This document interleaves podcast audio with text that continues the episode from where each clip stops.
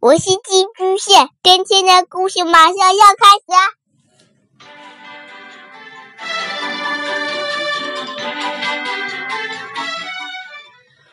小朋友们晚上好，白羊叔叔又要给你讲故事了。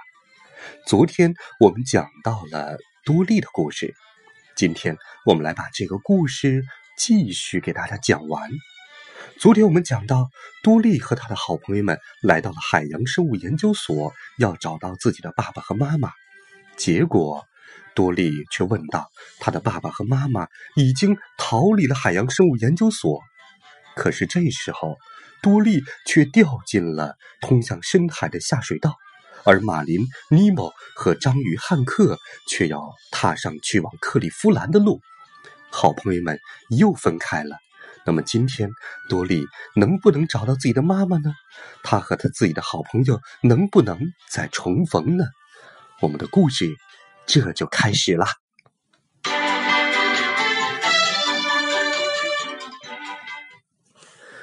多利顺着下水道游进了大海，他惊慌失措的游来游去，很害怕自己再次把所有人都忘了。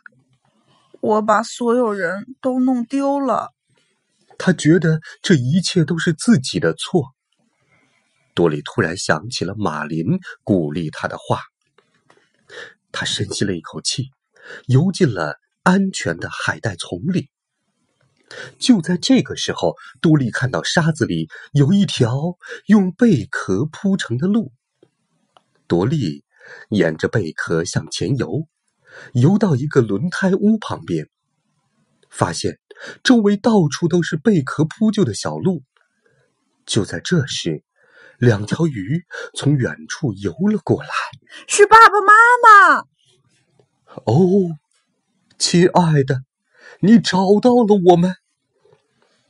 多利的爸爸妈妈冲过来抱住多利，说：“你用你自己的方式找到了我们。”多利开心极了，但他突然想到了马林和尼莫，他必须回去救大家。多利和爸爸妈妈游到了隔离检疫所的外面，但是卡车已经开走了，他要去往克利夫兰。多利想到了他的好朋友韵儿和贝利，他想，也许我的好朋友鲸鱼、好朋友海豚能够帮助他们。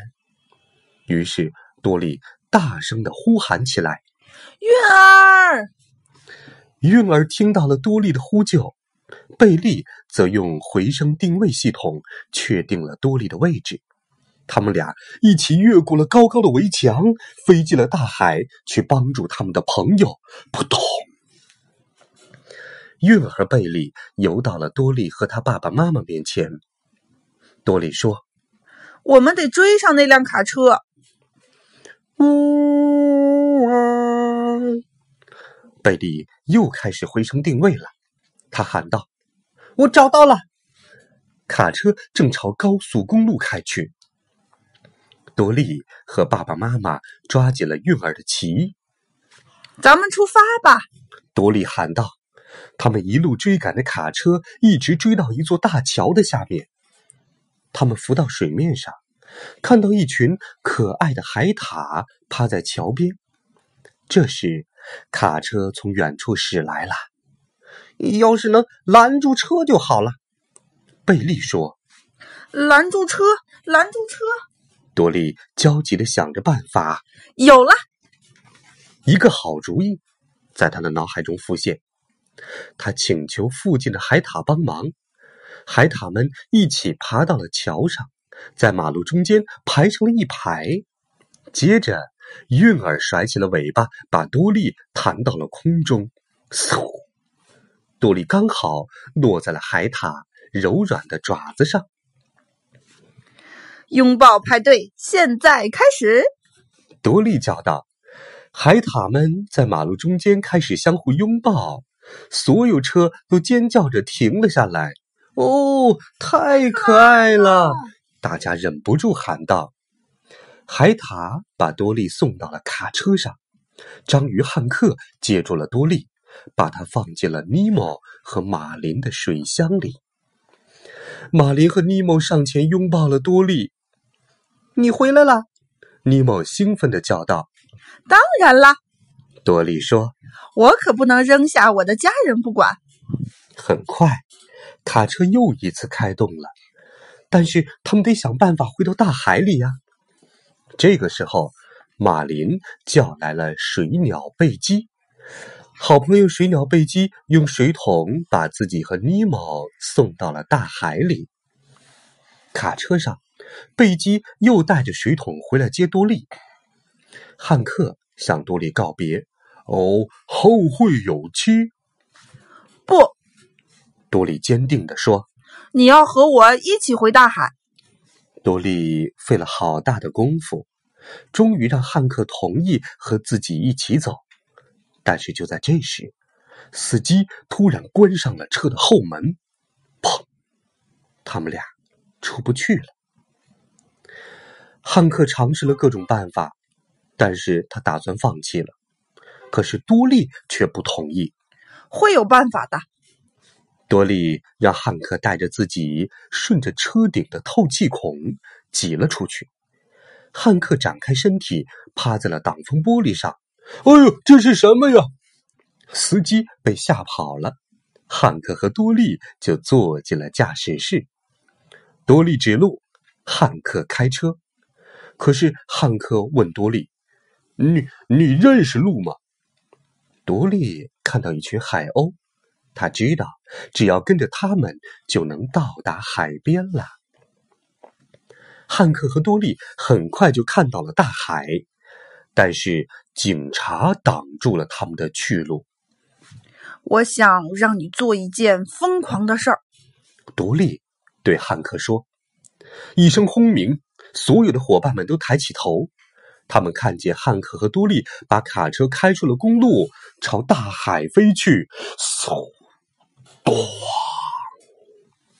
卡车掉进了海里，水箱都滑了出来，盖子全打开了，所有的鱼。都落进了水里，他们自由了。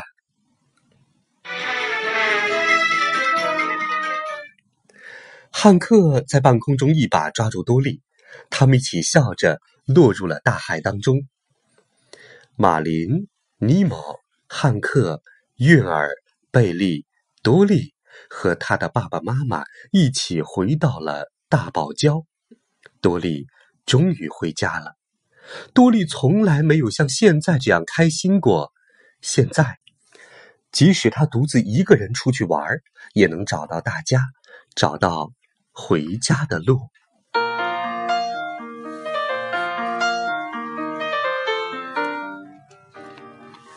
一天早上，多莉独自一个人出门，马林还是有些不放心，就跟在了多莉的后面。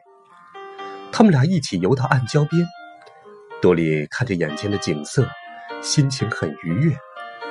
哇，马林说：“真漂亮啊！”多莉笑了：“真是难以忘怀。”